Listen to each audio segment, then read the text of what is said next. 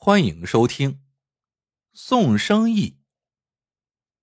古时候，村里有个人叫冯大全，心眼很小，家里日子明明过得挺滋润的，偏偏还见不得别人挣钱，一看到就眼红，想方设法也要抢过来。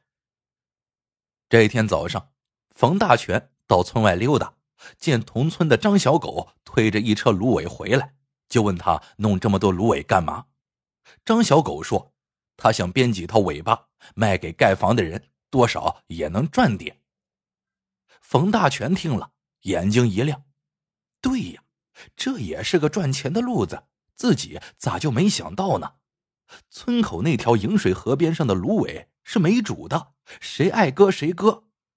他若是全割了，谁家要想盖房，只能到他家来买尾巴，他就能赚上一大笔钱了。”冯大全说干就干，他马上回村雇来十来个短工，到饮水河边收割芦苇。一连干了半个多月，这河边的芦苇都被他收割回家了，在场院里堆得跟小山一样。接着，他又指挥短工们编尾巴，自己则出门招揽生意。很快就有顾客上门了，冯大全带着那人到场院上看尾巴。正想着狮子大开口要个高价，谁知那人看了看尾巴，转身就走。冯大全忙上去拦住他，问：“你不买了？”那人冷笑道：“你这叫尾巴，别让人笑掉大牙了。就你这尾巴跟筛子似的，那泥巴不得哗啦哗啦的往下掉啊？能使吗？”冯大全一看，也是啊。穷人家盖房子不用瓦，而是在檩条上铺尾巴，上面再抹上泥巴。他这些尾巴眼儿太小，上面的泥巴可不就得往下掉吗？冯大全让短工们停了手，生气的说：“你们编的这哪是尾巴呀？再编成这样，我扣你们工钱。”短工们嚷嚷道：“他们也确实不太会编。”冯大全琢磨了一会儿。觉得这里面肯定有窍门，就去请教张小狗。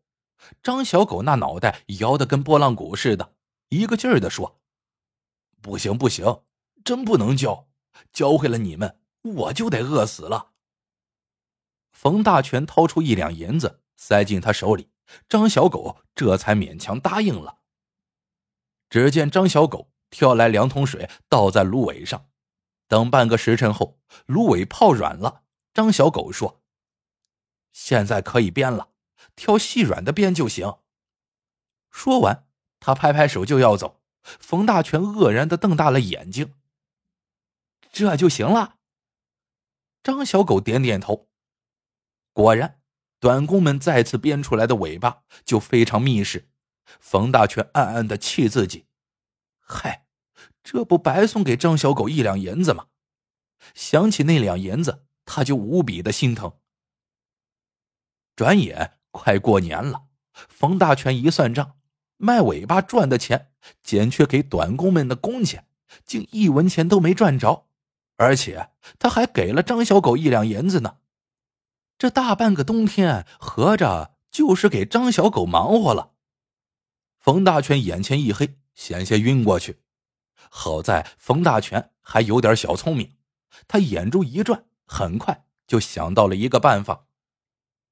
来年刚一入冬，冯大全就雇了短工，把饮水河边的芦苇全都收割，堆到了他家的场院上。然后他遣散了短工，想等着顾客上门，就让他们拉走芦苇，自己编尾巴去。谁知等了几天，却不见有人上门，真要把他急死了。这一天，冯大全又碰到了张小狗，问道。今年冬天你有啥营生？可赚到钱了？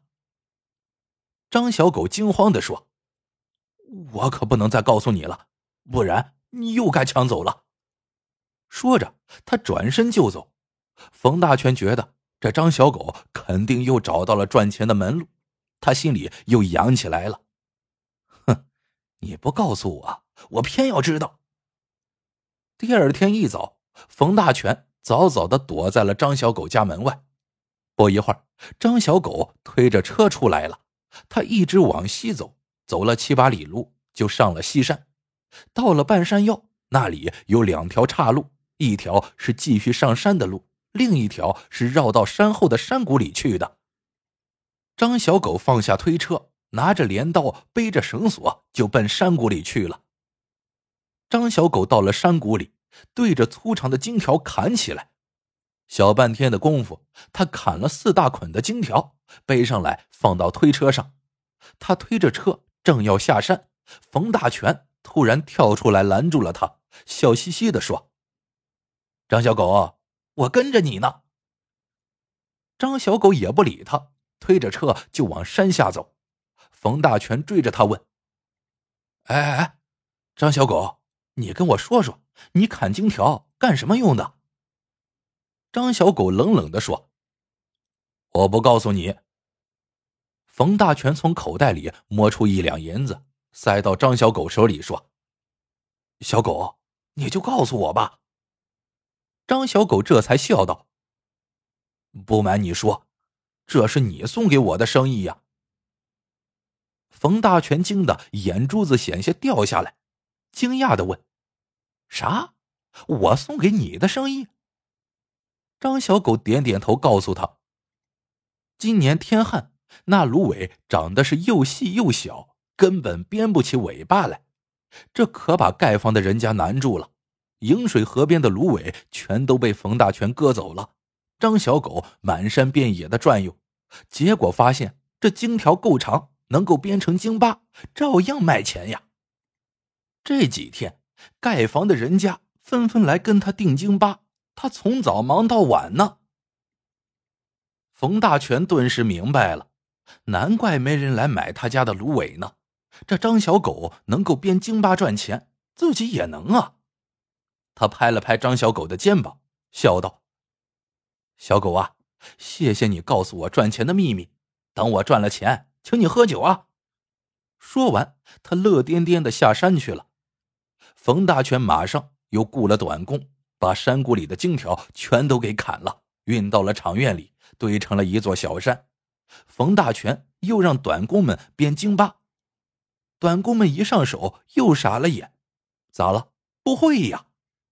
冯大全得意洋洋的指导短工们泼水，可水泼上去，过了半个时辰，荆条还是硬着，一折就断。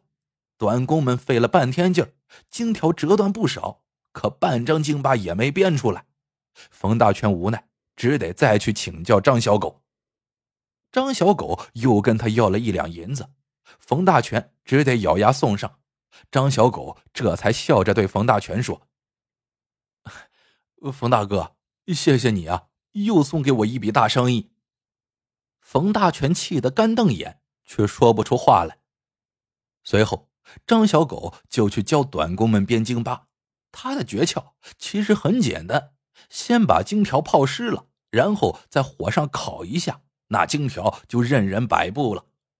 只教了一个时辰，短工们就会编荆巴了。张小狗吹着口哨，乐悠悠的走了。冯大全在一旁是越看越气，但是却毫无办法。转眼又快过年了，冯大全一算账，还是没赚到钱呀。这大半个冬天。他光卖京巴了，却没卖出去芦苇呀！场院里还有一大垛芦苇呢，那可都是钱呢。可现在的问题是，盖房的人用了京巴，还要芦苇干什么？他家那一大垛芦苇竟然分文不值了。冯大全正生闷气呢，张小狗忽然来了。冯大全生气道：“你来干啥？”张小狗笑嘻嘻的说：“嗨。”冯大哥，我来接生意了。冯大全气得半死，嚷嚷道：“接啥生意？我自己都赚不到钱，哪有生意给你？”张小狗却不生气，仍是笑呵呵的说道：“嗨，这不是快过年了吗？到时候家家户户都要放爆竹啊！这爆竹可不长眼，要是崩到你家的芦苇垛上，点着了芦苇，甭说你家了。”全村人都得跟着遭殃。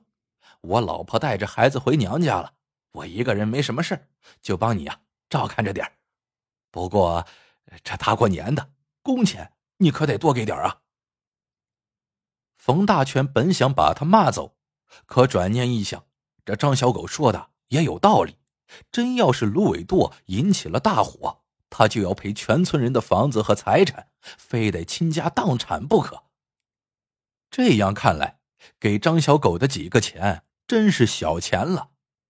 他只好咬了咬牙，说道：“行吧，我雇你到十五。”张小狗笑着说：“呃，哥，谢谢你，又送给了我一个生意，谢谢啊。”冯大全恨的是牙根痒痒，却毫无办法。他就不明白了，自己家的日子原本过得好好的，干嘛去跟张小狗抢编尾巴的活呢？结果钱没赚到，倒惹了这一身的骚啊！好了，这个故事到这里就结束了。喜欢的朋友们记得点赞、评论、收藏，感谢您的收听。我们下个故事见。